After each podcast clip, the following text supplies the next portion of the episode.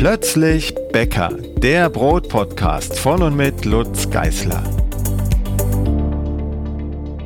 Hallo und herzlich willkommen zur neuen Podcast-Folge. Heute mit Jonas Kuckuck. Er ist Vertreter des äh, Verbandes unabhängiger Handwerkerinnen und Handwerker, das heißt auch unabhängiger Bäckerinnen und Bäcker. Und er wird uns einiges erzählen über die Historie der Gewerbefreiheit, der Gewerbeordnung, des Zunftzwangs, des Meisterzwangs in Deutschland und auch ein paar Praxisbeispiele von Bäckern, Bäckerinnen, die es geschafft haben, unabhängig vom Meisterzwang ihr Brot zu verkaufen. Hallo Jonas. Hallo. Ja, wir treffen uns heute im Rahmen der Podcast-Reihe Quereinstieg ins Bäckerhandwerk, aber heute mal vielleicht aus einer ganz anderen Sicht. Du bäckst zwar auch privat Brot, bist aber eigentlich, so wie ich das verstanden habe, ähm, Dachdecker und all das aber ohne Meister. Und genau das ist auch das Thema, was dich wahrscheinlich seit, seit Jahren umtreibt, ähm, Berufsstände ohne Meister. Titel. Ähm, du bist im äh, Verband, muss ich selber nochmal nachschauen, das ist ein langer Titel. Berufsverband unabhängiger Handwerkerinnen und Handwerker. Genau, Berufsverband unabhängiger Handwerkerinnen und Handwerker. Das heißt, ähm, da haben sich Leute, Menschen versammelt, die ein äh, Handwerk ausüben, ohne dass sie einen Meistertitel haben, richtig?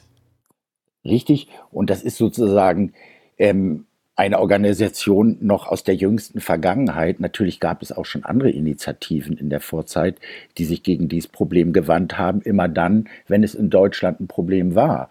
Und es war ja zwischenzeitlich, gab es ja Gewerbefreiheit in Deutschland zwischen 45 und 53. In den alliierten Besatzungszonen hatten wir teilweise gnadenlose äh, Gewerbefreiheit. Da konntest du backen, wie du wolltest. Und äh, früher auch schon. Ne? Ich habe letztens eine Chronik über das Hamburger Bäckerhandwerk gelesen. Es gab auch schon, äh, ich glaube, bevor Bismarck das geändert hat, auch eine, eine äh, gewisse Zeit Gewerbefreiheit in Hamburg jedenfalls. Ähm, ja, Hamburg ist aber sehr speziell, wenn du sagst Hamburg als Stadt und als abgegrenzter Wirtschaftsbereich damals, dann ähm, ist es eher wahrscheinlich, dass es dort den Zwang gab. Aber wenn du zum Beispiel Altona zu Hamburg dazu zählst, mhm. was aber früher nur eine Vorstadt war, aber eine freiheitlich gesinnte, ähm, weil dort gab es nicht nur Berufsfreiheit, sondern auch Glaubensfreiheit. Es war außerhalb der Stadt Hamburg und da galten die Zunftregeln schon nicht mehr. Also das Mittelalter müssen wir uns so vorstellen, dass der Zunftzwang nur in den Städten herrschte und gelegentlich bei Übermut und Überschwang gingen die Städte auch mal aufs Land und überfielen dann freie Brauereien oder Bäckereien. Ähm, da wurde richtig dann geplündert, sowas gab es auch, aber meistens beschränkte sich der Zumzwang auf die Stadt. Ja, da gehen wir gleich noch ein bisschen genauer darauf ein, auf die Geschichte des Meisterzwangs oder der Gewerbefreiheit. Wie bist du überhaupt auf das Thema gekommen? Was hat dich in den Verband äh, verschlagen und warum beschäftigst du dich jetzt so lange schon mit der Frage, braucht es einen Meister, um ein Handwerk auszuüben? Ja, ich, ich bin damals ähm, als schon älterer Mensch, äh, ich glaube so Mitte, Ende 20, ähm, ja, so reingestolpert und wurde vermittelt von so einem Architekten, der meinte, oh, ich brauche dringend einen Handlanger auf der Baustelle, der Rehdachdecker kommt. Und da habe ich gesagt, okay, das mache ich. Und dann habe ich da für den Dachdecker gehandlangert. Und das hat mir so gut gefallen, dass ich dann schon beinahe auf die Idee gekommen, das willst du ja beinahe fast lernen, so, ja. Nur dann stellte sich raus, es war gar kein Lehrberuf mehr, der Reddachdecker. Das ist so eine nicht beachtete Tätigkeit des Dachdeckers, zu der du dann aber schon, wenn du dich selbstständig machen willst, den Meister brauchst, ist aber weder in der Meisterausbildung gelernt, noch in der Gesellenausbildung, die es gar nicht gab. Ja? Mhm. Sprich, du hättest den Hartdachdecker lernen müssen, um den Weichdachdecker oder den Reddachdecker ne, selbstständig ausüben zu können. Und das fand ich so absurd, dass ich mich noch, glaube ich, vor meiner Selbstständigkeit informiert habe, diesen Berufsverband gefunden habe, die mir so weiterhelfen konnten. Ja, und dann gab es wenigstens einige kleine Alternativen zur Meisterpflicht, die mir der Berufsverband präsentiert hat. Mhm. Und ist das ähnlich wie im Bäckerhandwerk? Also sind die Ausnahmen ähnlich geregelt oder ist es von Gewerk zu Gewerk verschieden? Nein, da wir so unbeachtet waren in, noch in den 90ern, ähm, hat man damals das so gemacht, dass man den, den Reddachdeckern gesagt hat, wenn ihr so und so viele Jahre was nachweisen könnt, dann könnt ihr hier eine Prüfung machen und dann seid ihr, ja, dann kriegt ihr so eine halbe, also das wurde dann Ausnahmebewilligung damals genannt. Ähm, ja, aber ähm, das kam für mich gar nicht in Frage, weil die Grundlage für diese Prüfung war auch immer irgendein Gesellenbrief und den hatte ich ja auch nicht. Also ich bin ja, ähm, ich habe ja keinen formalen Abschluss im Handwerk, weder mhm. noch. Du hast aber trotzdem als Handwerker gearbeitet, als Dachdecker. Ganz genau. Ich, ich ähm, habe mir dann erstmal am Anfang Firmen gesucht, ähm, die bereit waren, ähm, mich für eine relativ gute Entlohnung so mitzunehmen, dass ich gleichzeitig was lerne, aber auch gleichzeitig was schaffe. Ohne meine, ne, weil viel kannte ich, ich kannte mich ja noch nicht aus damit. Mhm. Ja, und ähm, und dann gab es aber so nach zwei, drei Jahren auch Probleme mit dem Kollegen, der mich da angestellt hatte und der wollte mehr in andere Bereiche gehen. Und da war ich dann plötzlich mehr und mehr unterwegs im Holzbau und so. Und das wollte ich gar nicht. Ich wollte ja aufs Rehdach. Ja, und da musste ich mich selbstständig machen, um, um aus der Falle da rauszukommen. Ne? Das heißt, du hast aber immer einen Weg gefunden, ohne Meister deine Reddächer decken zu können. Ganz genau. Und da beziehe ich mich, wir haben ja sehr historisch angefangen, ne? da beziehe ich mich natürlich auf Regelungen, die im Prinzip noch heute klar gel gelten, weil die Gewerbeordnung, die wir haben, ist natürlich mehrfach renoviert, reformiert worden, damit sie ein bisschen äh, moderner ist. Und manche Dinge mussten da einfach nicht mehr drinne stehen, aber andere stehen da natürlich noch drinne. Und ähm, mich hat damals die ganze Problematik mit einem Blick aufs Juristische gelockt und ich habe mir die Gewerbeordnung angeguckt und Kommentare zur Gewerbeordnung und alte Gewerbeordnung und die Entwicklung der Gewerbeordnung. Was aber immer geblieben ist, ist der Grundsatz der Gewerbefreiheit. Und da bin ich auf einen ganz großen Widerspruch gestoßen, dass das Handwerk überhaupt solche Sonderrechte kriegt, weil und auch noch einen Paragraphen zur Verfolgung, dem unerlaubten Handwerk, ja, das ist schon eine Sonderstellung, die kennt man eigentlich nur aus dem Mittelalter. Ne? Mhm. Vielleicht kannst du da noch ein bisschen näher drauf eingehen, äh, auch nicht nur auf das äh, Dachdeckerhandwerk, vielleicht auch auf das Bäckerhandwerk. Also wir haben ja im Vorgespräch auch schon ein bisschen äh, über, über so äh, sozusagen Schimpf, Schimpfnamen äh, gesprochen, also Böhnhasen zum Beispiel oder Pfuscher. Das hat ja sehr damit zu tun, dass da ein Handwerk ausgeübt wurde, das von denen, die den Meister hatten, nicht gern gesehen war. Genau, ähm, das ist ja sozusagen der natürliche Konflikt, sage ich mal, zwischen der einen Gruppierung, die sich für was Besseres hält, ja, und Abfälligkeiten benutzt, um andere herabzuwürdigen und, und den Markt für sich ne, zu sichern. So, so kla klassisches Ständedenken, sage ich mal, ist das. Ne? Mhm.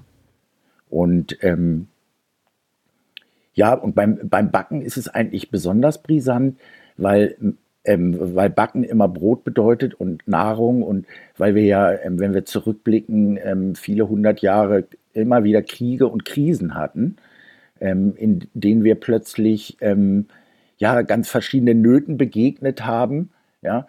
Und das Brot war natürlich viel wichtiger, sage ich mal, als der Friseurbesuch. Und ähm, bei Brotknappheit kam es dann auch ganz, ganz oft eben auch sogar zu Revolten fast, ja.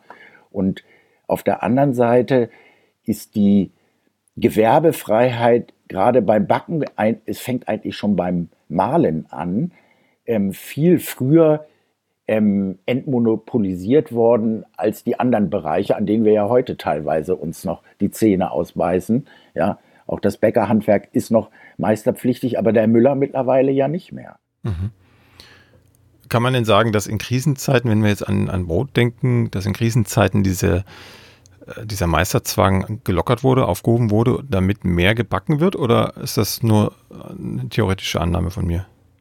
Ja, ich sag mal, das ist so die Frage, ob du ein Romantiker bist oder nicht. oder, also ich muss sagen, ähm, da, das muss man sehr differenziert sich die Krisen angucken.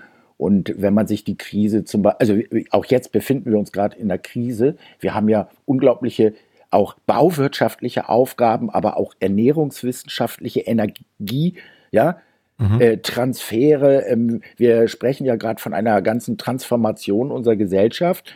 Und ich finde das prinzipiell immer so was spannend, erstmal, wenn es um Erneuerung geht. Und den Blick natürlich auch auf mein Gewerk oder andere Gewerke zu werfen und zu gucken, wo kann, könnte was besser laufen.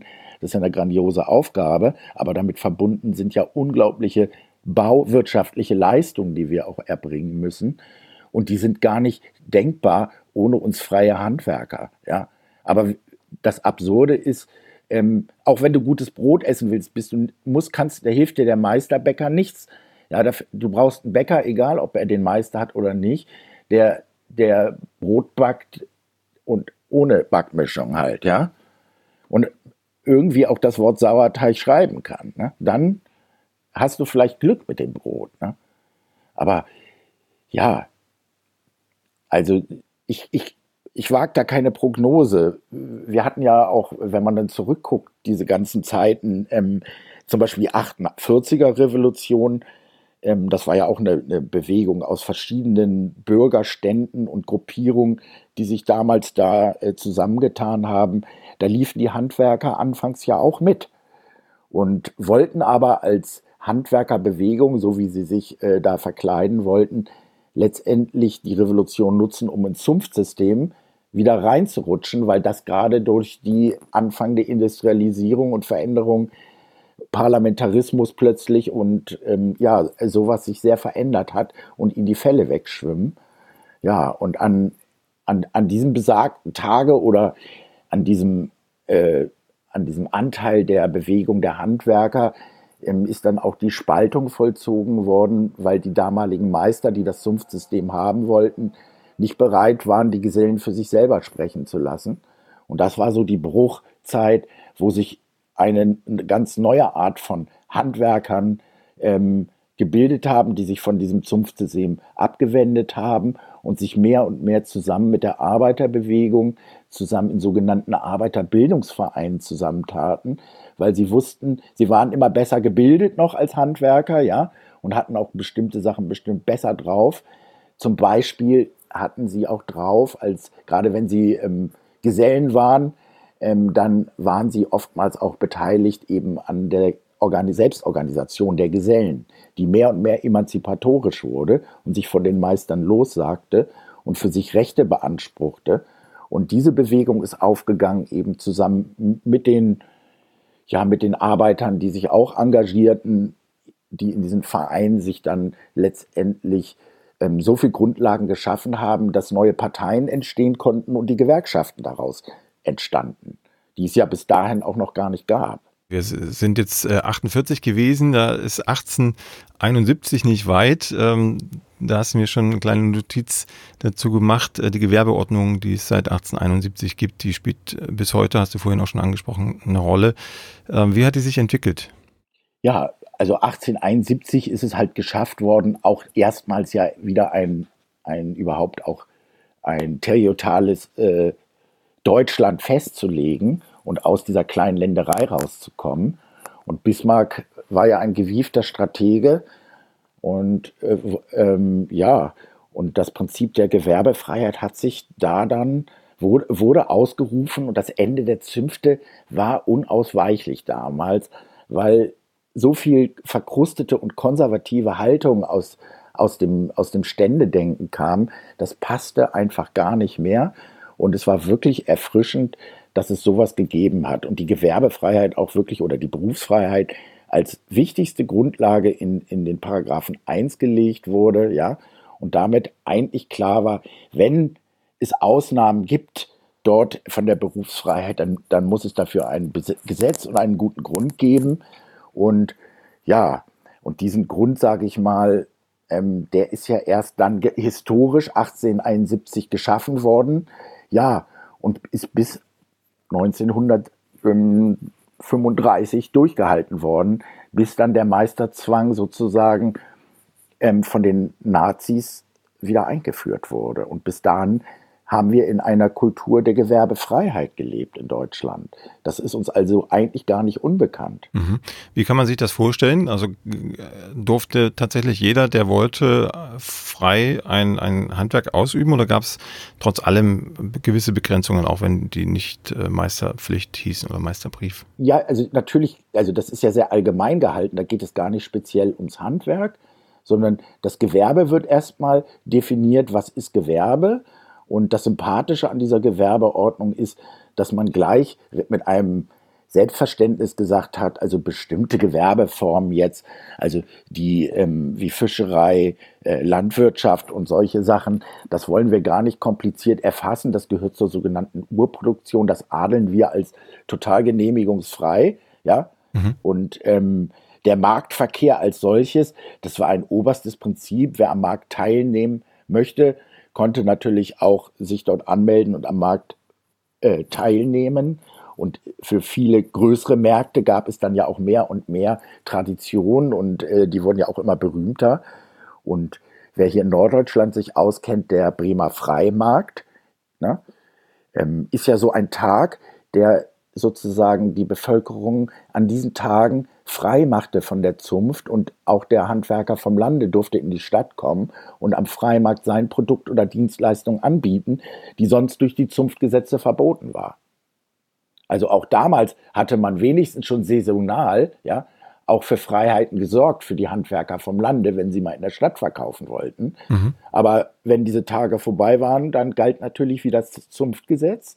Und für diese Bösewichte erfand man in Norddeutschland den Begriff des Böhnhasen, was vielleicht, ja, was damals eine Analogie zur, zur Scheunendachkatze war, ähm, wo man gesagt hat, ähm, diese scheuen Hasen verstecken sich auf den Böden, arbeiten dort heimlich oder, oder flüchten über die Böden, wenn der Meister zur Kontrolle kommt. Und da gibt es auch viele historische Berichte von solchen Kontrollen in Städten, ja, wo Böhnhasen gejagt wurden.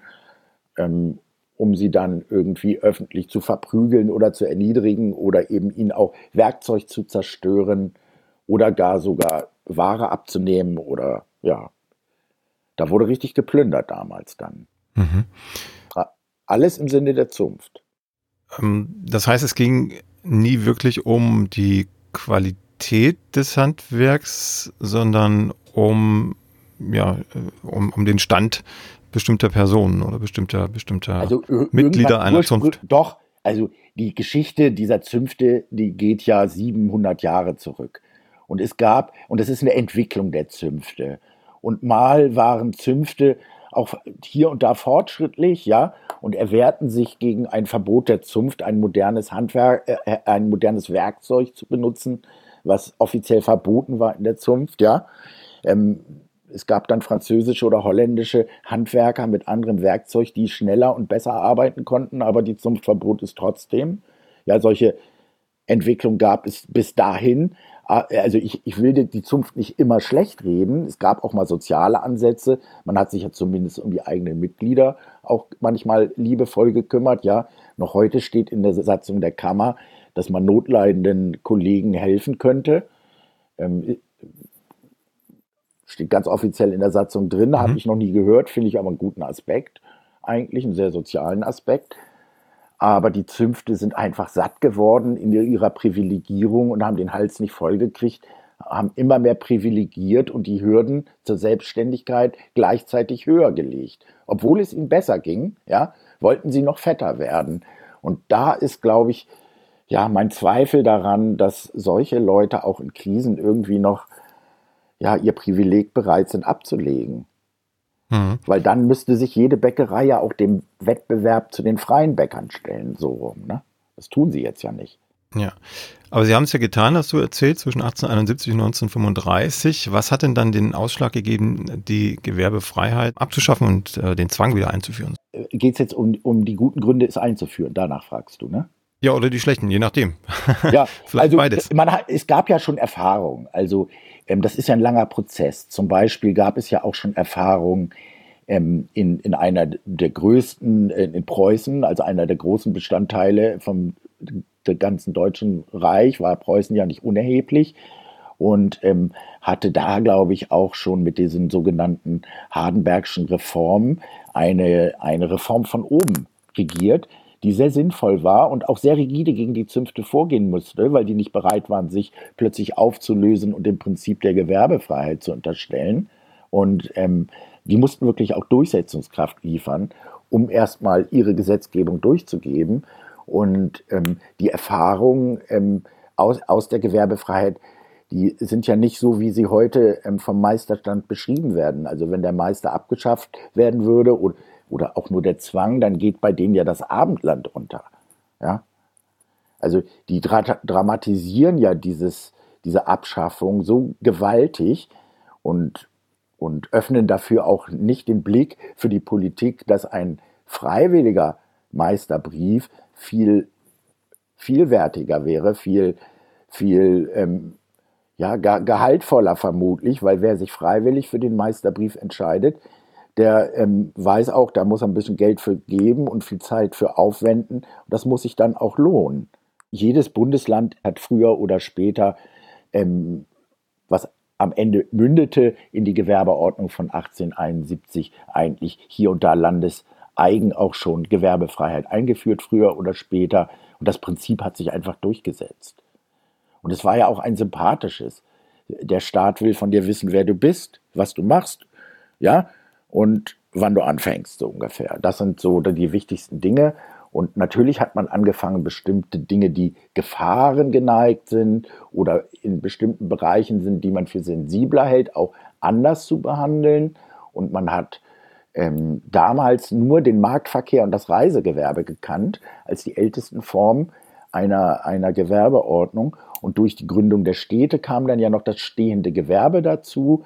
Und das ist der Rest, den uns diese Zunftregel hier in, in die Handwerksordnung gespült hat. Nur das stehende Gewerbe ist in Deutschland meisterpflichtig und der Marktverkehr und, der Reisegewerbe, und das Reisegewerbe unterliegen eigentlich noch ganz klar der Berufsfreiheit. Ja?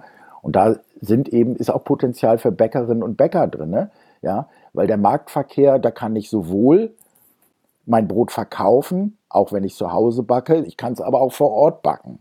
Das hast du auf deiner Homepage ein bisschen falsch dargestellt. Mhm, das hätte ich gleich noch nachgefragt, weil wir haben ja auch im Vorgespräch mhm. kurz drüber geredet.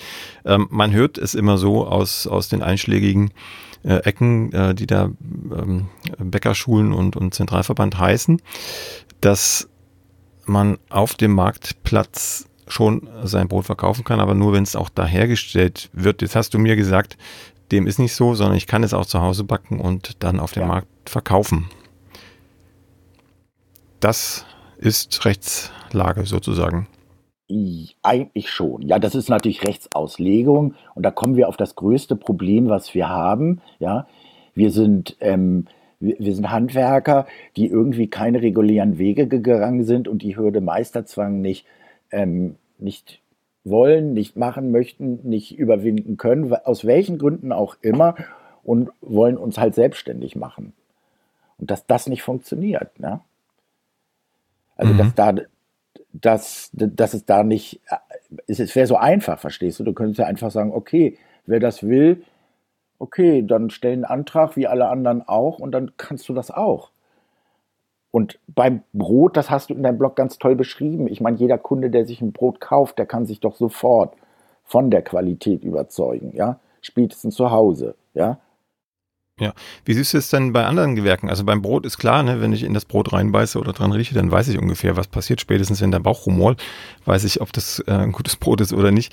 Ähm, wie sieht es in den anderen Gewerken aus, wo man sozusagen über die längere Zeit erst merkt, ob das Qualitätsarbeit war oder nicht, als Laie jedenfalls, also der klassische Fliesenleger oder äh, irgendwelche anderen äh, Bau, Baugewerke, ähm, wo ich vielleicht erst nach zehn Jahren merke, dass der äh, der, der Klempner damals äh, schlecht gearbeitet hat, weil es jetzt irgendwie durchtropft oder es hat schon fünf Jahre getropft und ich habe es nicht gemerkt, weil es irgendwie in, unter den Estrich gelaufen ist oder irgendwelche Geschichten. Siehst du da die Frage Meisterzwang oder nicht ein bisschen anders? Also, also ich glaube, es ist wichtig, erstmal, was kann ein guter Grund sein, um eine Meisterpflicht zu begründen? So rum sollten wir daran mhm. gehen. Ne? Weil wenn, was wir jetzt versuchen, das würde schwierig werden. Guck mal, ich könnte sagen, ja, der Zimmermann hat scharfe Kettensägen und Werkzeuge, die sind irre gefährlich, ne? Ja, er kann aber das gleiche Produkt auch durch eine CNC-Computer sausen lassen, ja? hat kein scharfes Messer angefasst in der Zeit und die Gefahren geneigt hat, die man vorher da herbeigezaubert hat, die existiert gar nicht. Hm, ja? ja? Will sagen, also die Gefahren geneigt hat, ist sicherlich ein Aspekt. Ähm, ich finde den aber sehr untauglich, weil es alles ist relativ und ob ich als Handwerker, egal was ich kann, entscheide ich immer selber, ist mir das zu gefährlich oder nicht, was ich hier mache. Und wenn mir das zu gefährlich ist, dann hole ich mir Hilfe ja, und lasse das natürlich. Ja. Eine Gefahrengeneigtheit, damit gemeint ist ja, ja, wenn man jetzt wüsste, in einem be bestimmten Gewerk ähm, ist es so gefährlich, dass andauernd im Umkreis von zehn Kilometern ne, hunderte von Menschen sterben. So gefährliches Gewerk. Ja, dann würde man sicherlich auf die Idee kommen, dass man da was machen müsste und genauer hingucken müssen. Aber ich, ich weiß jetzt keine Gefahr, die mir einfallen würde, die jetzt einem ein ganzes Berufsbild plötzlich zur Meisterpflicht machen sollte, mhm. sondern wenn dann nur die Tätigkeit als solches, wenn sie gut begründet ist. Ja, also ich bin ja aus der anderen Richtung gekommen, aus Kundensicht. Wenn also ich könnte mir vorstellen, Meisterzwang oder was weiß ich, wie man es dann nennt, eine Fortbildung, Weiterbildung, Ausbildung, ähm, macht vielleicht Sinn in Gewerken, in denen der Kunde die Qualität erst über einen langen Zeitraum einschätzen kann. Beim Brot, wie gesagt, das kriegt man innerhalb von fünf Minuten mit. Bei, beim Fliesenleger oder bei einem Klempner kriege ich es vielleicht erst nach ein, zwei Jahren mit, ob er sauber gearbeitet hat. Das heißt, das Risiko, äh, da einen Schaden zu erleiden als Kunde, ist ja deutlich größer als im Bäckerhandwerk. Also siehst du da schon eine gewisse Relevanz für den, für den Meisterzwang in Deutschland, für nein, Gewerke aus Kundensicht? Oder nicht? Haben, nein, dafür haben wir ja im Bäckerhandwerk ja andere Regeln. Ja, wenn du nach zwei Wochen, nach, nach zwei Monaten dich beschwerst, dass das Brot zu trocken ist, dann wird jeder sagen, tja, Ne? Ist ganz normal. Aber ähm, wenn ich nach zwei Wochen das Dach nicht dicht ist, ja, dafür gibt es ja Regeln im, im Bauhandwerk, ja, ähm, und ähm, dafür gibt es Gewährleistungspflichten und die liegen dann je nach Abmachung mit dem Kunden zwischen drei und fünf Jahren. Und in der Zeit ähm, zum Beispiel sind solche Schäden auch schon feststellbar. Man kann ja auch abmachen, dass man vor Ablauf einer solchen Frist auch nochmal genau hinguckt. Das ist aber alles Frage eines fairen Geschäfts, ja. Und ich glaube, das faire Geschäft von Leistung, Preis, ja, und Einhaltung der Regeln natürlich, das gehört ja alles dazu, ist ja keine Sache eines Meisters, sondern erstmal, das kann ich auch. Ich kann ja auch faire Geschäfte abliefern. Ne? Ja, gibt es denn dann und überhaupt ein, ein Argument äh, aus deiner Sicht oder aus Verbandssicht, ähm, die das in Richtung Meisterzwang, Meisterpflicht gehen würde. Also ein Argument, das ihr nachvollziehen könnt von der anderen Seite, die ja sagt, es gibt ganz viele Gründe, warum es einen Meisterzwang geben sollte. Also wir hören uns das natürlich genau an, was die andere Seite sagt, aber wenn wir jetzt erlebt haben, wir haben miterleben können, wie all die vorgeladenen Verbände, die in die Meisterpflicht sogar wollten, ja, das sind aber Verbands- und ähm, da, da beherrscht auch schon privilegierten Denken. Also auch die Bestatter wollen gerne vermeistert werden. Und ähm, jetzt zuletzt ist ja der Fliesenleger wieder rückvermeistert mhm. worden, obwohl er 2004 befreit wurde. Und es ist, also es gibt keinen guten Grund, das getan zu haben, weil all diese Vorfälle, von denen ich rede, natürlich ähm, gab es bestimmt Handwerker, die schlechte Arbeit gemacht haben, ja. Aber der Anteil wird von dieser Klientel immer so überdramatisiert dargestellt. Ähm, und am Ende stellt sich raus, dass es überhaupt gar keine Fälle wirklich gibt und gar keine Gründe, das zu vermeistern. Und wir sind ja nicht die Einzigen, die das in Frage stellen, sondern auch die Monopolkommission, ja, die für die Bundesregierung solche Gesetzesentwürfe kommentiert, hat, hat nicht zum ersten Mal gesagt, Leute, das mit dem Meisterzwang könnt ihr langsam mal wegmachen, ja. Und es funktioniert nicht einfach. Ne? Es führt dazu, dass wir höhere Preise haben, längere Wartezeiten, gerade im Bauhandwerk, ja, und noch weniger Auszubildende und noch weniger Fachkräfte. Ja, dann, dann höre ich gerade das Argument äh, vom Zentralverband des deutschen Bäckerhandwerks, die ja gerade äh, damit argumentieren, dass es den Meisterzwang braucht, damit es äh, vernünftige Ausbildung gibt und genügend Auszubildende. Ja, nein, also das ist eine ganz schlechte Idee und da kommen wir jetzt von der Gewerbeordnung, die ich so gefeiert habe, und den Paragraph 1, ja, das Prinzip der Berufsfreiheit, natürlich aufs, aufs Prinzip der Berufsfreiheit im Grundgesetz. Und da steht ausdrücklich drin, ja, die Wahl des Berufs, der Ausbildungsstätte, des Studiums ist frei. Ne? Also auch da haben wir erstmal eine prinzipielle Freistellung, natürlich mit der sinnvollen Einschränkung. Und wenn es sensible Bereiche gibt, ja, dann müssen die aber im Gesetz geregelt sein. Und wir diskutieren jetzt eine Regel, die 1935 eingeführt worden ist, nicht zur plötzlichen Steigerung von Qualität im Handwerk, sondern ganz klar, ne, mit allen bitteren Nachgeschmack, den das Dritte Reich uns äh, geliefert hat. Ja, ähm, natürlich wurde auch das Handwerk mit eingebunden ähm, und da wurden auch politische, ähm, ähm äh, schlimmste politische Entscheidungen mitgetragen. Ähm, es wurden etliche Betriebe ariasiert und unter den Handwerkern verteilt. Ja, und damals, das dürfen wir nicht vergessen, dass nach so einer langen Zeit Gewerbefreiheit, ja, im Dritten Reich, in der, in der Übergangszeit, bevor überhaupt der erste Meisterbrief hier gedruckt, gedruckt wurde und ausgebildet wurde, wollte, dort hatte man ja gar keine Meister mehr, weil man lebte ja schon lange in der Gewerbefreiheit. Da musste man alles neu aufblasen und das hat so lange gedauert, dass man provisorisch erstmal dieses Handwerkszeichen, was wir alle noch kennen, mit Eichenblatt und Hammer, ja, mhm. das, dieses Symbol durften sich damals dann nur die Arier ans Revier stecken. Nur wer Arier war, durfte Meister sein. Und das Ganze wurde mit einer nationalsozialistischen Ideologie ausgekleidet wie kein anderer Industriezweig. Und das Handwerk hat sich ganz schnell bereit erklärt, Aufmärsche ähm, zu präsentieren und eben wieder aufzuspringen auf auf so komische, ehrbare und zünftige Ideen. Und es ist nicht wirklich am Ende nach 45 umgedacht worden. Mhm.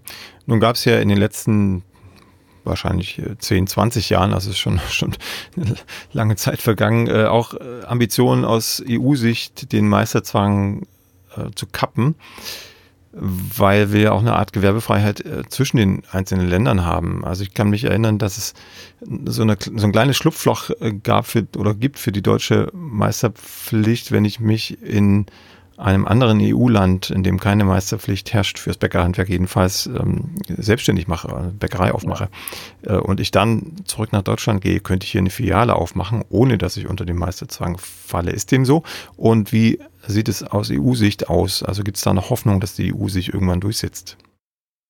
Also die EU hat sich übrigens durchgesetzt. Das hat aber unsere letzte Bundesregierung heimlichst verschwiegen, weil die EU hat eine sogenannte äh, Richtlinie vergeben, ja, und natürlich redet die EU oft schon lange und sagt der Meisterzwang und EU, wir wollen harmonisieren. Die EU hat übrigens für alle Länder einen Riesenkongress an, angeboten. Dort waren wir aus allen Ländern der EU, wurden übersetzt und hatten ähm, einen Tag einen Riesenkongress zum Prinzipien der Gewerbefreiheit und der Harmonisierung eines Marktes. Und jedes Land hatte die Chance, dort auch für sich festzustellen, welche Berufe habe ich eigentlich überreglementiert bei mir, ja, und bei den anderen und wie könnte man das gemeinsam zusammenbringen in einen harmonisierten Markt. Und ähm, ja, da haben andere Länder ähnliche Probleme wie wir, aber eben nicht bei den Bäckern und auch nicht im Handwerk, sondern bei ganz anderen Berufen. Ja, die, die Italiener haben zum Beispiel den Beruf der, des äh, Touristenführers, glaube ich, sehr geregelt. Ja, mhm. und da gibt es Probleme. Ja. das sind dann aber immer historische Geschichten. Also es hat äh, sozusagen. Nee, das ist ganz aktuell. Und das Aktuellste, worauf ich hinaus wollte, ist die sogenannte Verhältnismäßigkeitsrichtlinie. Und die ist nämlich ähm, vor zwei Jahren im Sommer gültig geworden, ja. Und ähm, die, die, da haben wir auch zugestimmt, das beruht auf alten Verträgen der EU, was da passiert. Und da wird ganz klar definiert, ja, und die deine Frage beantwortet, warum und wie kann man Berufe reglementieren und warum und in welchem Fall. Ja? Und da gibt es Bedingungen, die genannt werden. Und die sind großartig, die sind richtig gut aufgelistet, erklären sich von selber, ja, überprüfen sich selber und, die, ähm, und wenn ein Staat sich dann ähm, davon wegkommt, hat er noch eine Chance, das zu ändern. Ja? Und irgendwann am Ende das ist bei der EU mal so ein bisschen schwierig und da sind wir wohl noch nicht so weit, muss auch eine Konsequenz daraus erfolgen. Aber diese Regel hat sozusagen ganz klar gesagt, jeder Beruf, der in Zukunft unverhältnismäßig reglementiert wird, ja, der hat eigentlich ein Problem, wenn es nicht der Richtlinie entspricht. Mhm. Und das hätte bedeutet, und da haben sich die Deutschen gedacht, diese letzte Novelle von den zwölf Gewerken, die haben sie ein halbes Jahr vorher durchgesetzt, in der Hoffnung, dass sie dann mit nicht unter die Gültigkeit dieser neuen Richtlinie fallen und dann gleich die EU am Haken haben. Gibt es denn Rechtsprechung auf EU-Ebene? Also hat man irgendwann ein deutscher Meister, welches Gewerk auch immer, was meisterpflichtig ist, äh, in der EU, eine Klage angezettelt gegen den deutschen Meisterzwang? Also es gibt da eine langjährige äh, Zurückhaltung der EU, weil, und das ist kein Schlupfloch, natürlich kannst du als Franzose im Prinzip jederzeit erstmal ganz problemlos in Deutschland arbeiten, ja. Mhm. Also länderübergreifend, solange es nicht eine bestimmte Frist überschreitet. 180 Tage, sage ich jetzt mal, sind das, glaube ich. Ne? Das ist sozusagen eine länderübergreifende Arbeit, die hier gar nicht so unbedingt meldepflichtig wäre unter bestimmten Bedingungen wenn da alles stimmt, sozusagen. Das ist ja möglich. Und ähm, die, der Meisterzwang betrifft tatsächlich nur den Inländer und nicht den Ausländer. Und trotz, trotz dieser Ungerechtigkeit sagt die EU, das muss, muss Deutschland selbst klären. Hm. Ja, und da ist ja genau deswegen 2004 sind ganz viele Gewerke entmeistert worden, weil die EU kritisiert hatte und weil man einer moderneren, ja, harmonisierteren Variante sozusagen mit dieser Novelle entgegenkommen wollte. Es war aber eine sehr bescheidene Reform, weil nur die unwichtigen Gewerke entmeistert wurden und die wirklich beschäftigungsintensiven und großen Gewerke sind alle meisterpflichtig geblieben. Was sind denn die Gründe aus deiner Sicht oder aus eurer Sicht als Verband, dass so viele Gewerke auf dem Meister beharren und sich sozusagen abgrenzen von Leuten, die es eigentlich ja auch können, aber sozusagen nicht zur, ich nenne es jetzt mal im alten Begriff, Zunft dazugehören dürfen? Also ich würde mal sagen, erstens, ich glaube, es handelt sich um den größten Teil dieser Zunftvertreter und dieser Prinzipien erstmal um Männer. Aber es gibt auch Frauen, die so denken. Ne? Aber es ist erstmal eine Männerwelt. Ne? Mhm. Und das Handwerk ist sehr männerdominiert, bis auf wenige Berufe, ne, wo auch mal ein Wandel gewesen ist oder wo, äh, bei den Friseuren sind es immer noch größtenteils Frauen, die da arbeiten. Ne? Also das ist ja ganz, ganz differenziert da. Aber ähm, ich bin ein bisschen ab vom Weg, helfen mir nochmal. Die Frage war, äh, was, was die Gründe sind, dass man sich so abkapselt innerhalb der einzelnen Gewerke und den Meister so hochhält und quasi alle, die es eigentlich auch könnten, damit ausschließt. Ich glaube, ähm, weil die es noch nie anders gelernt haben. Und weil die immer noch, ähm, also das Handwerk redet ja gerne von Tradition, ne? Mhm. So, und ich glaube, zur Tradition des Handwerks, ja, jetzt des organisierten Handwerks, ich zähle mich nicht dazu, ich sehe mich ja eher in der Tradition der freiheitlichen Handwerker, die gebrochen haben mit Zunftsystem, die sich an fortschrittlichen Bewegungen beteiligt haben. Ne? Und die sehen sich aber in der Tradition der Zünfte und dieser Regeln und das schafft es selbst bei modernen, äh, jungen Menschen teilweise ähm, immer noch eine Handwerksromantik, die sich da durchsetzt, finde ich, die sehr kritisch zu beurteilen ist. Und also es ist einfach einfach, mit dem Finger auf andere zu zeigen, ich glaube, das ist es, und sich selbst dabei zu erheben. Und dabei musst du weder beweisen, ob du es wirklich kannst, du behauptest es einfach. Hm. Ich weiß, also oder? Fallen dir auch keine Argumente ein, sozusagen? Ich, also, das, ich will mal sagen, es ist keine Frage des Gewerks, warum man abfällig über andere Menschen redet. Ähm, es, es ist eine Frage von weiß ich auch nicht, wie nennt man das denn? Ja, ja, muss ich mich über andere erheben überhaupt? Verstehst du? Und ich glaube, das Schlimmste, was das Handwerk noch nicht begriffen hat, ist, dass es strukturell immer noch im Mittelalter festlegt und eine ganz unerschütterliche Hierarchie zwischen oben und unten, zwischen Meister und Lehrling, zwischen Meister und Geselle sieht und dies als immer wieder auch zum Ausdruck bringen muss. Hm. Warum auch immer. Ist das nicht auch ein Hemmschuh für die Fortentwicklung, auch für die fachliche Fortentwicklung eines Handwerks, wenn es solche starken Hierarchien gibt? Zumindest in der heutigen Zeit. Vielleicht war es ja früher mal anders, aber kann das nicht auch ähm, zu Lasten der, der Qualität und, und des, des Wandels, des Fortschritts gehen? Also ich glaube, es ist immer unschlau, ähm, auf Hierarchien zu setzen, außer vielleicht, wenn man wirklich Hierarchien braucht, dann kann man doch wählen zum Beispiel, ja. Aber Hierarchien ähm, als Gott gegeben zu, ja, und nur dem überqualifizierten Meister überhaupt die, nur, nur der darf selbstständig sein, ja. Und diese Überheblichkeit wurde im Mittelalter ja noch in vielen ganz anderen Dingen zum Ausdruck gebracht. Also, ich meine, damals wurde es ja nicht Geselle genannt, sondern Knecht. Mhm. Das mussten sich die Gesellen ja erstmal erkämpfen, dass sie Geselle genannt werden. Ja. Ähm, du hast ein paar Beispiele mitgebracht. Ich denke da an, an das Stichwort Tortendesign aus Lübeck. Äh, vielleicht hast du auch noch ein paar andere äh, Praxisbeispiele, in denen es zu Kollisionen zwischen dem Meisterzwang, dem deutschen Meisterzwang und dem freien Handwerk gekommen ist. Also das, das sind schon ganz, ganz alte Geschichten auch, die ich schon fast nicht mehr weiß, die auch hier speziell in Bremen waren, wo, wo wir hier in, in um die 2000er hatten wir hier plötzlich so ein Ordnungsamt, was ganz aktiv war, sogenannte unerlaubte Handwerker aus, aufzuspüren. Und da hat man damals auch die türkischen Bäckereien besucht und denen erzählt, sie dürften hier kein Fladenbrot backen, weil das wäre meisterpflichtig.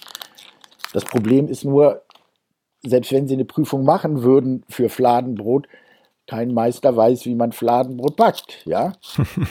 ist, ähm, und das ist auch, ja, es ist schwierig mit der Rechtslage. Ähm, ich, ich weiß, dass es eine Zeit lang toleriert wurde, ja, und man muss ja auch, wenn man auf so Meisterzwang besteht, Abgrenzung betreiben, ne? Und es eigentlich wissen. Du kannst ja keine Gesetze bestimmen und dann aber gar nicht sagen, was ist was. Und mittlerweile stehen in den Abgrenzungskatalogen auch der Fladenbäcker, der Cupcakebäcker und alle modernen kleinen Kuchenformchen auf der meisterpflichtigen. Mhm. Wer legt denn diese Liste fest? Also diese Liste ähm, ist ein langer Versuch, den es gibt, ähm, wo immer wieder versucht wird, konkrete Beispiele anzuführen, wo, wo auch laut Rechtsprechung hoffentlich auch belegt teilweise, ähm, welche Tätigkeit dann zu was gehört und was noch Minderhandwerk ist und was nicht meisterpflichtig ist. Das ist eine lange Liste, dieser Abgrenzungskatalog des Deutschen Industrie- und Handelskammertags und des Deutschen Handwerkstages. Aus unserer Sicht ist er nicht besonders brauchbar und wir halten das Prinzip der Abgrenzung für total absurd, weil wir leben auch in Zeiten, wo Berufe sich viel schneller entwickeln, als sie erfunden werden können. Oder Berufe erfunden werden und am Ende des Ausbildungsjahres schon gar nicht mehr existieren. Auch das kann passieren. Und ich finde gerade die Vermischung von Berufsbildern, gerade Quereinsteiger in irgendwelche Gewerke für total wichtig, innovativ und genauso berechtigt wie Leute, die das gelernt haben, natürlich. Mhm. Gibt es denn ein, ein Gewerk, eine, eine Handwerksrichtung, die sich da öffnet in Deutschland in Richtung freie Handwerkerinnen und Handwerker? Also so Gewerke sind selten für sich organisiert. Ähm, bei uns im Verband sind ja auch alle Gewerke gemischt. Mhm. Also gibt es auch kein Zeichen von welcher Institution auch immer, die äh, sozusagen eine Tür öffnet in Richtung der freien, der, der nicht vermeisterten Handwerker. Es ist alles noch straff getrennt. Ähm, also zum Beispiel bei den Bestattern, die ja jetzt die ganz hinten in der Reihe stehen und gerne irgendwann auch vermeistert werden würden. Ähm, da gibt es zwei Berufsverbände. Ja? Da gibt es dann sozusagen den Berufsverband unabhängiger Bestatter und den Zentralverband Bestatter, ja, so mhm. ungefähr irgendwie. Und die zwei, die saßen beide in der Anhörung und jeder von denen haben ihre Pro- und Kontra-Argumente vorgetragen da. Und bei den, ja, und es gibt auch Gewerke in der Anhörung, die auch klar gesagt haben für sich, wir wollen gar keine Meisterpflicht bei uns haben. Ne? Zum Beispiel die Fotografen. Die wollten das auch nicht. Ne? Ja. Und also da gibt es einzelne Gewerke und ja, wenn man, wenn einem wirklich so wenig Argumente für den Meisterzwang einfallen wie mir, dann ist es auch schwer irgendwie sich das anders immer vorzustellen. Ich glaube, ich glaube, wir haben so gute Gewährleistungspflichten, so gutes bürgerliches Gesetzbuch, dass du, ob du nun einen Meister beauftragst und der Scheiße baut oder einen freien Handwerker, beide stehen genauso in Gewährleistung. Mit beiden wirst du entweder die Probleme lösen können und wenn du einen fairen Handwerker findest, dann findet man eigentlich immer eine Lösung. Wenn ein Fehler gemacht worden ist, dann wird er halt ausgebügelt. Mhm. Jetzt hast du mir erzählt, dass du auch Brot bäckst und du darfst es theoretisch sogar verkaufen. Wie hast du das geschafft? Also was ist deine Ausnahmeregelung? Ganz genau, bei uns im, im, im Verband, wie gesagt, haben wir uns damals als einen Weg in die Selbstständigkeit das Reisegewerbe, ähm, dem haben wir uns sehr, sehr verbunden gefühlt und haben es praktiziert und haben gemerkt, da geht richtig was. Ja, und, mit, und äh, irgendwann ähm, ich habe natürlich den Reddachdecker und dann noch mir noch den Maurer und den Zimmerer eingetragen lassen und irgendwann ähm, hatte ich das Problem, ja, ich wollte auch den Bäcker drin stehen haben und dann bin ich irgendwann zum Amt und habe mir auch den Bäcker natürlich eintragen lassen ne, in meine Reisegewerbekarte und das Reisegewerbe ist halt, ist halt, da muss man umgekehrt denken, da kommt nicht der Kunde zum Handwerker, sondern da kommt der Handwerker zum Kunden. Mhm. Sprich, ich habe die Möglichkeit, ich könnte zu Hause Brezel backen, wenn die Küche hier natürlich gesundheitsmäßig klar gehen würde. Ne? Mhm. Und ich keinen extra Raum brauchen würde, sonst würde ich mir einen bauen. Und dann hätte ich halt die Möglichkeit, hier mein Brot zu backen. Und mit dem Brot gehe ich außer Haus. Und jedem, den ich treffe, biete ich mein Brot an, bis der Korb alle ist. Und dann gehe ich zurück und back neu. Das wäre Reisegewerbe zum Beispiel. Haustiergeschäft nennt man das auch. Oder ja. ich gehe auf Märkte oder auf Messen. Das würde ja sozusagen relativ vielen Hobbybäckern äh, schon, schon eine Last von den Schultern nehmen, die sehr, sehr viel und sehr gerne backen, aber nicht wissen, wo mit dem Brot hin. Das ja. heißt, die, müß, die müssten zum Gewerbeamt gehen, sich einen Reisegewerbeschein äh, für das äh, Brotbacken ausstellen lassen und alles wäre fein. Genau, aber wichtig, der Unterschied ist, man darf im Reisegewerbe also nicht bestellt werden, ja, mhm. sondern du gehst immer außerhalb deiner Niederlassung das Brot verkaufen. Das ist wichtig. Wo du es backst, ist nicht wichtig, aber dass du es außerhalb deiner Niederlassung verkaufst. Ja, möglichst mobil oder, oder, ähm, oder ja, oder wie, wie auch immer du dich organisierst, ob du auf eine Messe gehst oder einen Verkaufsstand auf dem Markt hast, dann, ja. Hm. Ähm, aber da, da, das wäre Reisegewerbe. Außerhalb der Niederlassung heißt es im Gesetz halt. Ne? Und im stehenden Gewerbe, da sitzt letztendlich der Meister neben dem Telefon und muss warten, bis er bestellt wird oder ein Kunde reinkommt und sagt, ich brauche das und das. Ja, insofern haben alle Hobbybäcker äh, gleich eine offene Tür gefunden. Ähm, was macht man denn, wenn das Gewerbeamt oder die Handwerkskammer oder wer auch immer das mitbekommt, äh, sagt, hey, das geht so nicht, lieber Hobbybäcker, du hast äh, was äh, zu beantragen, eine Ausnahmegenehmigung oder musst eine Prüfung ablegen oder äh, den Gesellen den Meister machen. Welche Möglichkeiten hat man denn dann und an wen wendet man sich, wenn man vor vielleicht dann auch Rechtsprobleme stößt?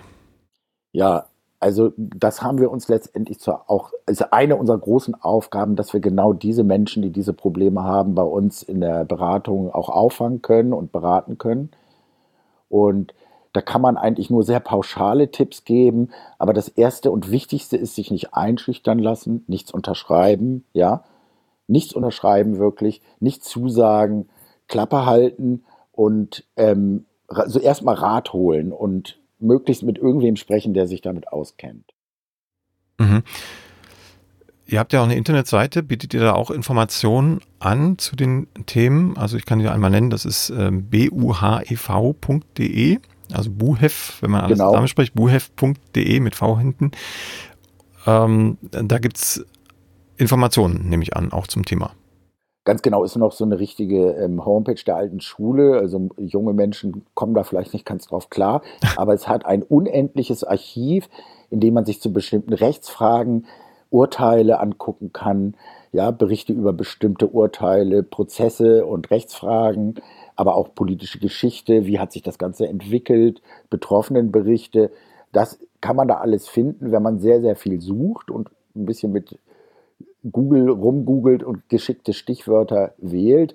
Und ganz wichtig ist auch, auch unter dem Stichwort Verhalten, wir nennen es immer Erste Hilfe für freie Handwerker, Verhalten bei Kontrollen und äh, Zollbesuch oder Ordnungsamt, was auch immer einem vorgeworfen wird, wie man da sich verhält, da geben wir auch immer sehr gut Rat. Also das ist auch hier und da dokumentiert, wenn man ein bisschen danach sucht. Mhm. Ähm, ihr gebt auch Rechtsbeihilfe, Rechtsberatung für Mitglieder, habe ich richtig gelesen? Ja, also wir, wir haben das so organisiert, ähm, dass wir eine Fachanwältin alle zwei Wochen ähm, zu so einer Fragestunde ähm, zur Verfügung stellen und unsere Mitglieder da dann auch eine Rechtsanwältin, die beraten darf, alle Fragen stellen kann, die, die so auftauchen, weil wer sich selbstständig machen will, der muss sich wirklich im Gewerberecht, im Handwerksrecht, in so vielen Gesetzen auskennen, im Wettbewerbsrecht. Ne? All das kann ja ähm, auf dich zukommen und manchmal geht es einfach nicht ohne Anwalt. Mhm. Wie ist denn da die Lage? Habt ihr da einen Überblick über Deutschland? Gibt es da bestimmte Regionen, Städte, Kammern, die da sehr erpicht drauf sind, solche, ich nenne sie jetzt mal böse schwarzen Schafe, die also nicht im, im, im Zunftwesen aktiv sind, sondern freie Handwerker, vielleicht auch im Bäckerhandwerk ähm, arg angehen? Ist das sowas bekannt oder ist es, äh, hängt das sehr vom, vom Bearbeiter ab?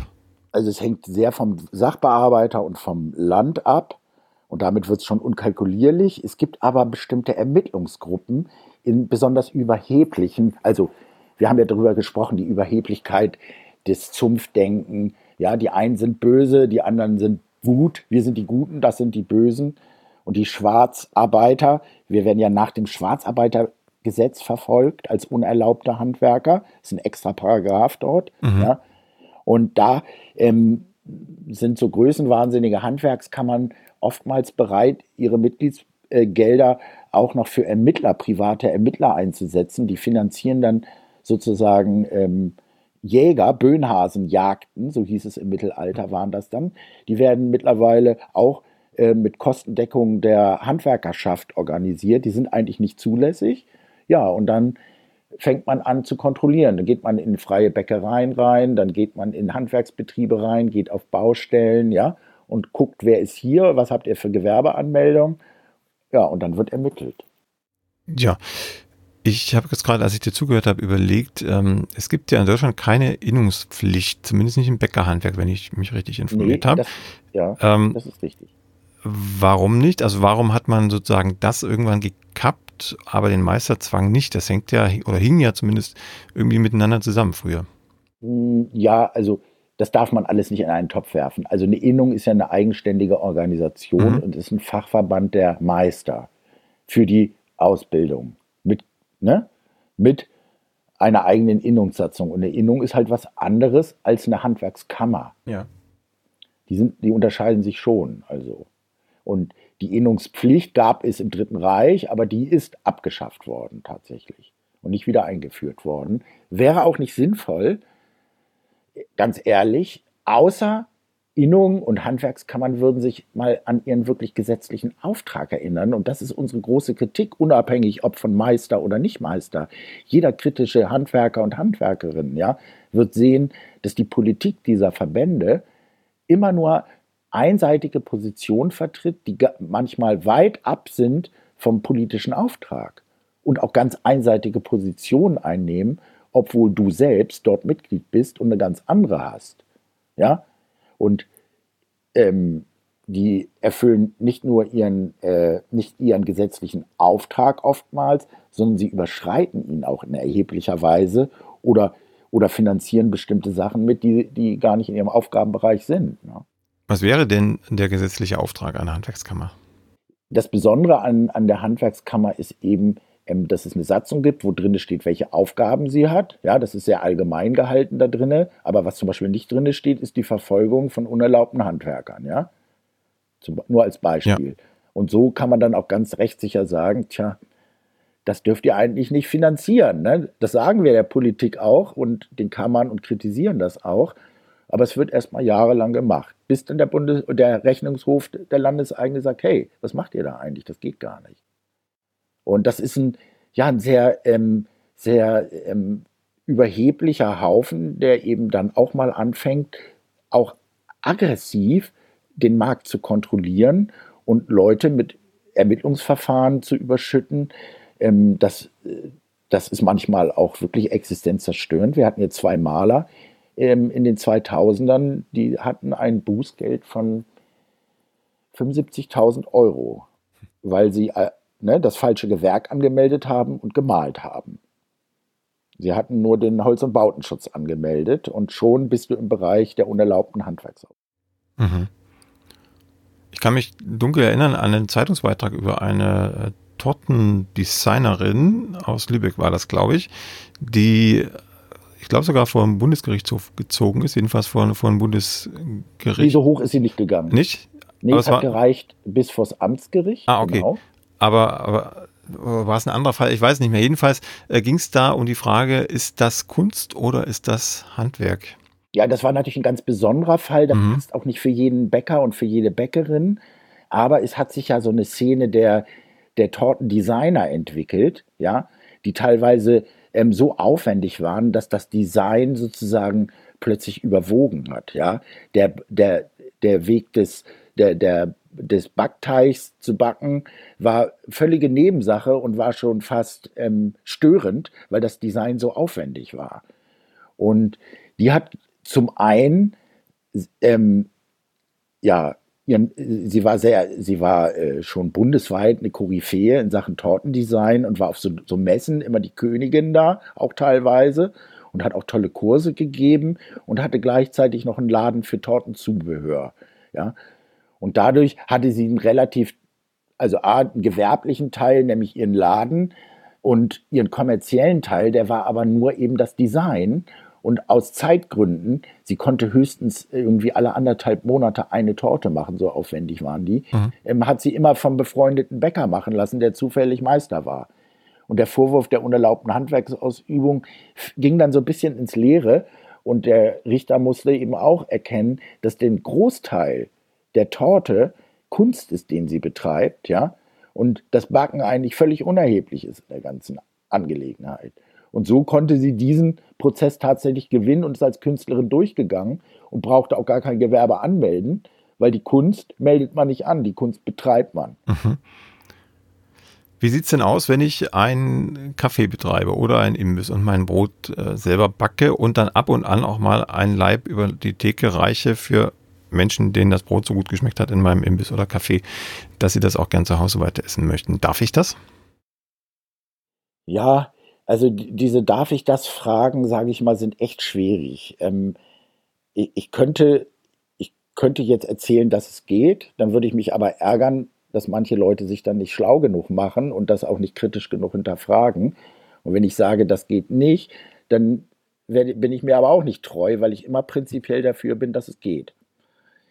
Also unter bestimmten Umständen, mit guter Vorbereitung, ja, und einem genauen Konzept und einer guten Beratung, ja, dass ich weiß, wo sind meine Grenzen und wann geht's nicht und wann geht's doch und wie melde ich was an, damit ich dann doch keine Probleme kriege. Diese, dann geht es.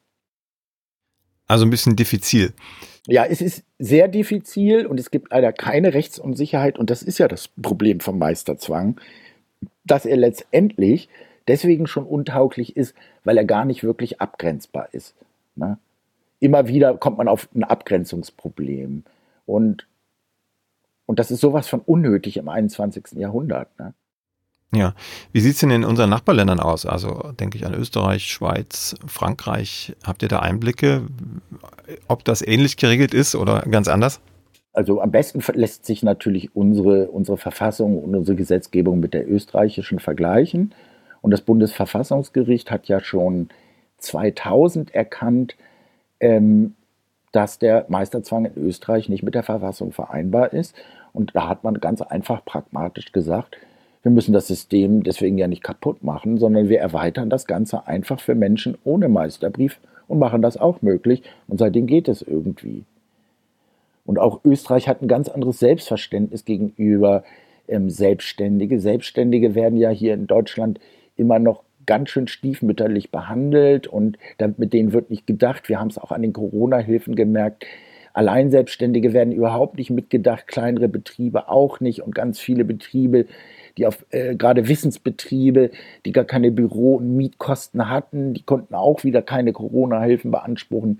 Das Ganze wird also, diese ganze Kultur der Selbstständigen wird gar nicht mitgedacht in der Regierung und wir hatten sehr große Hoffnung, dass wir jetzt vielleicht mit der neuen Regierung mehr Gehör finden und werden gerade ganz bitter enttäuscht, muss ich sagen. Also ich, ich sehe da gerade nicht so große Veränderungen. Mhm. Das heißt, in, in Österreich gibt es den Meisterzwang in der Form nicht mehr, aber jeder, der möchte, kann auch einen Meister machen. Jeder, der möchte, kann Meister machen und jeder, der selbstständig sein möchte ohne Meister, findet auch einen Weg. Mhm. Und man gibt sogar sozialversicherungstechnisch jedem Gründer und Selbstständigen erstmal so ein grundsolides Paket an, an einem wirklich zahlbaren Beitrag und du bist drin im System auch.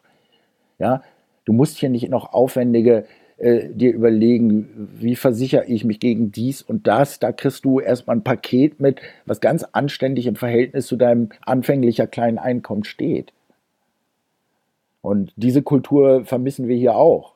Ne? Das heißt, das Konzept eines freiwilligen Meisterbriefes ist auch das, was ihr als Verband unterstützen würdet.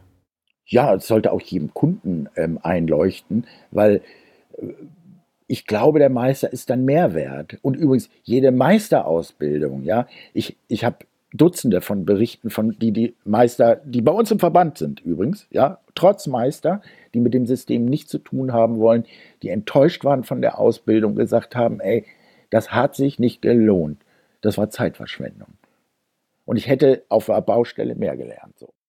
Mhm. Also ohne, und es kann, man kann ja gute Meisterausbildung machen.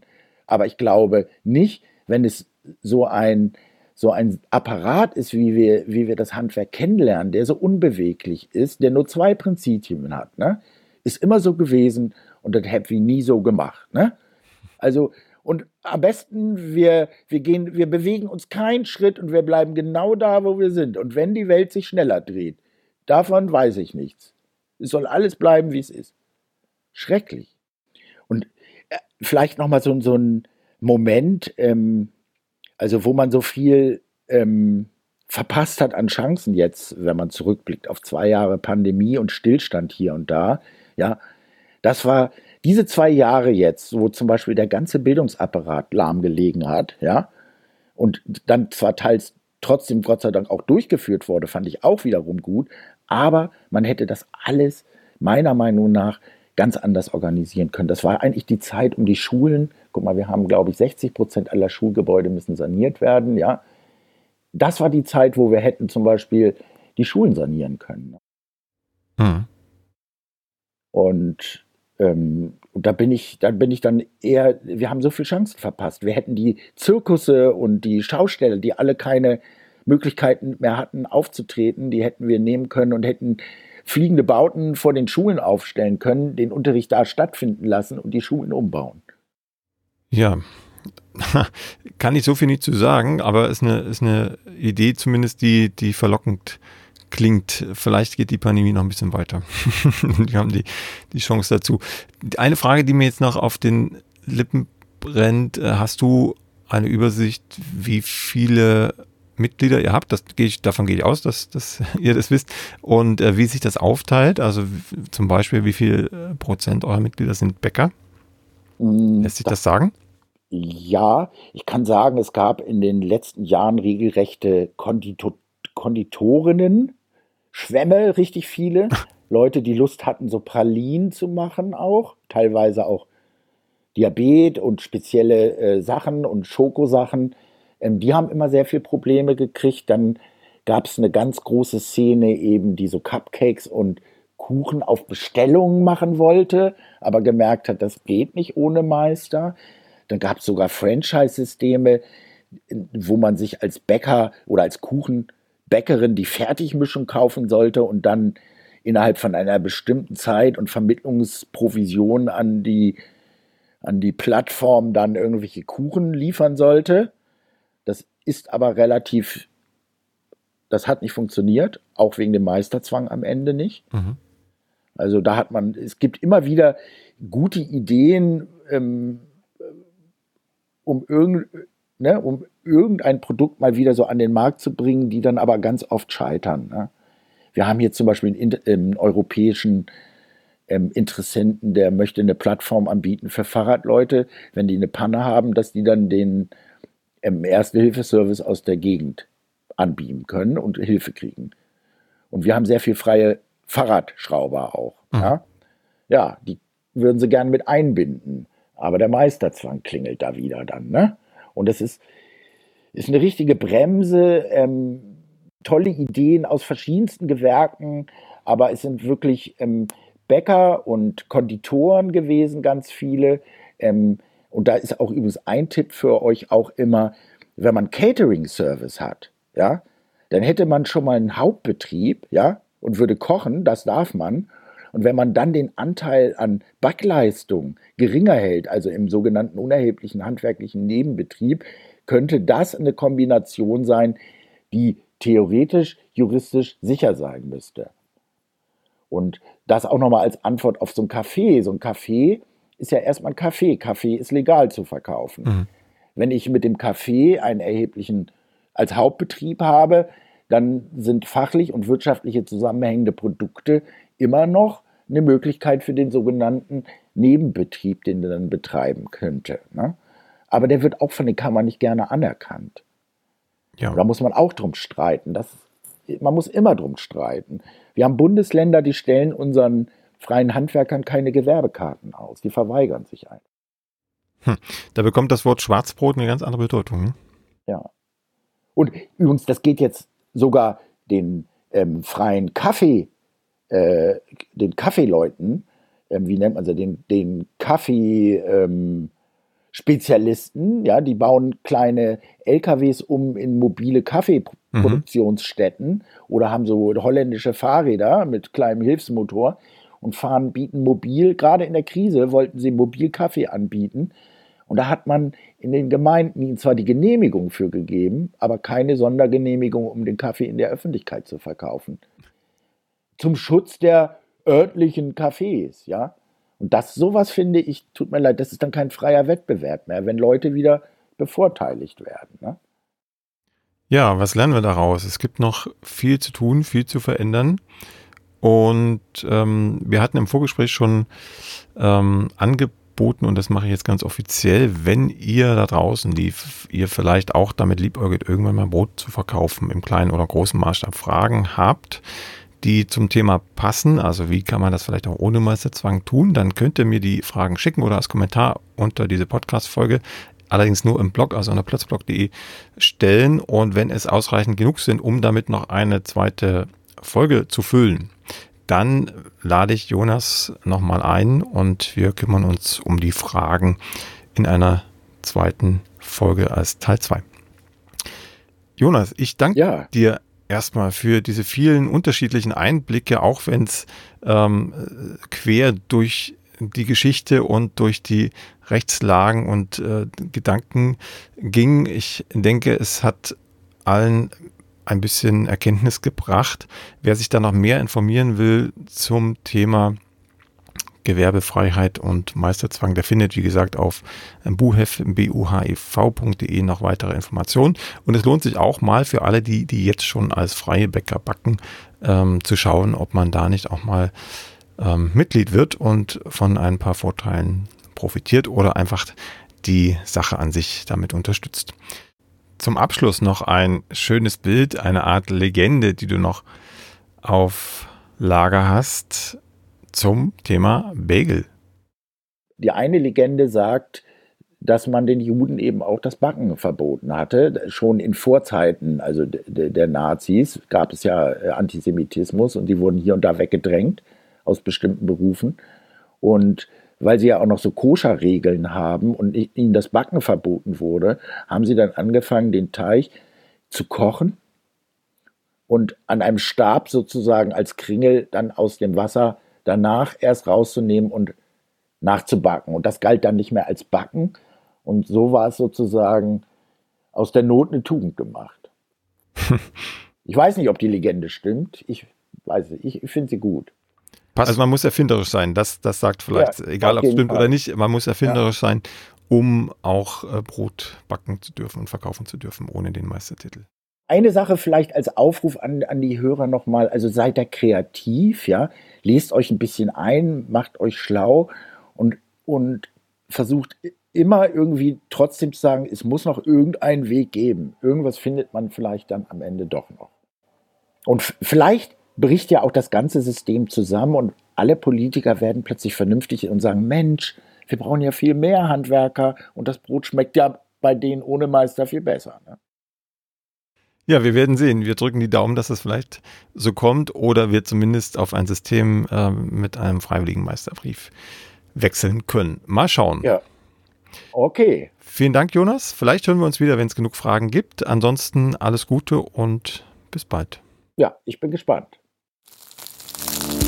Die nächste Folge von Plötzlich Bäcker, dem Brot-Podcast, gibt es ganz bestimmt. Wenn du bis dahin meine Arbeit am Blog oder für diesen Podcast unterstützen möchtest, dann klicke dich auf plötzblog.de slash unterstützen. Vielen Dank.